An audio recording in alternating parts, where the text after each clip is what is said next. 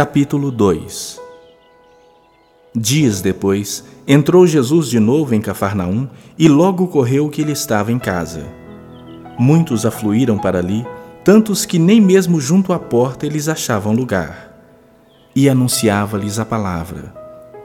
Alguns foram ter com ele, conduzindo um paralítico levado por quatro homens e não podendo aproximar-se dele por causa da multidão, descobriram o eirado no ponto correspondente ao em que ele estava e, fazendo uma abertura, baixaram o leito em que jazia o doente. Vendo-lhes a fé, Jesus disse ao paralítico: Filho, os teus pecados estão perdoados. Mas alguns dos escribas estavam assentados ali e arrazoavam em seu coração: Por que fala ele deste modo? Isso é blasfêmia? Quem pode perdoar pecados senão um que é Deus? E Jesus, percebendo logo por seu espírito que eles assim arrazoavam, disse-lhes: Por que arrazoais sobre essas coisas em vosso coração? Qual é mais fácil, dizer ao paralítico: Estão perdoados os teus pecados? Ou dizer: Levanta-te, toma o teu leito e anda? Ora, para que saibais que o Filho do Homem tem sobre a terra autoridade para perdoar pecados, disse ao paralítico: Eu te mando, levanta-te, toma o teu leito e vai para a tua casa. Então ele se levantou e, no mesmo instante, tomando o leito, retirou-se à vista de todos, a ponto de se admirarem todos e darem glória a Deus, dizendo: Jamais vimos coisa assim. De novo saiu Jesus para junto do mar e toda a multidão vinha ao seu encontro e ele os ensinava. Quando ia passando, viu a Levi, filho de Alfeu, sentado na coletoria e disse-lhe: Segue-me. Ele se levantou e o seguiu. Achando-se Jesus à mesa na casa de Levi, estavam juntamente com ele e com seus discípulos muitos publicanos e pecadores, porque estes eram em grande número e também o seguiam.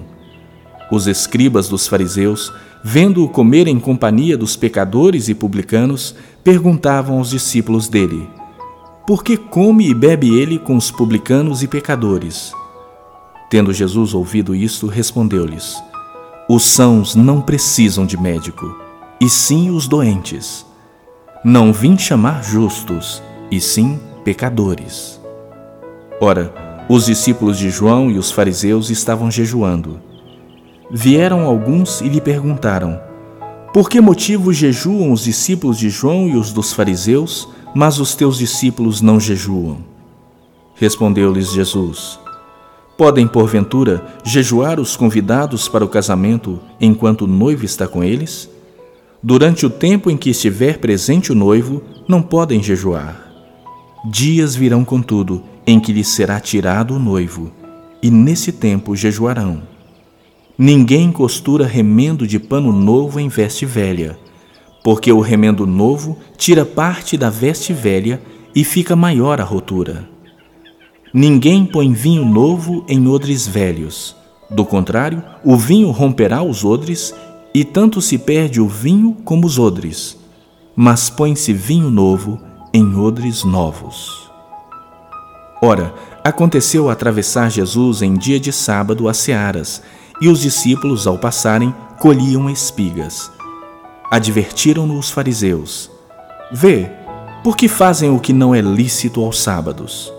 Mas ele lhes respondeu: Nunca lestes o que fez Davi quando se viu em necessidade e teve fome, ele e os seus companheiros?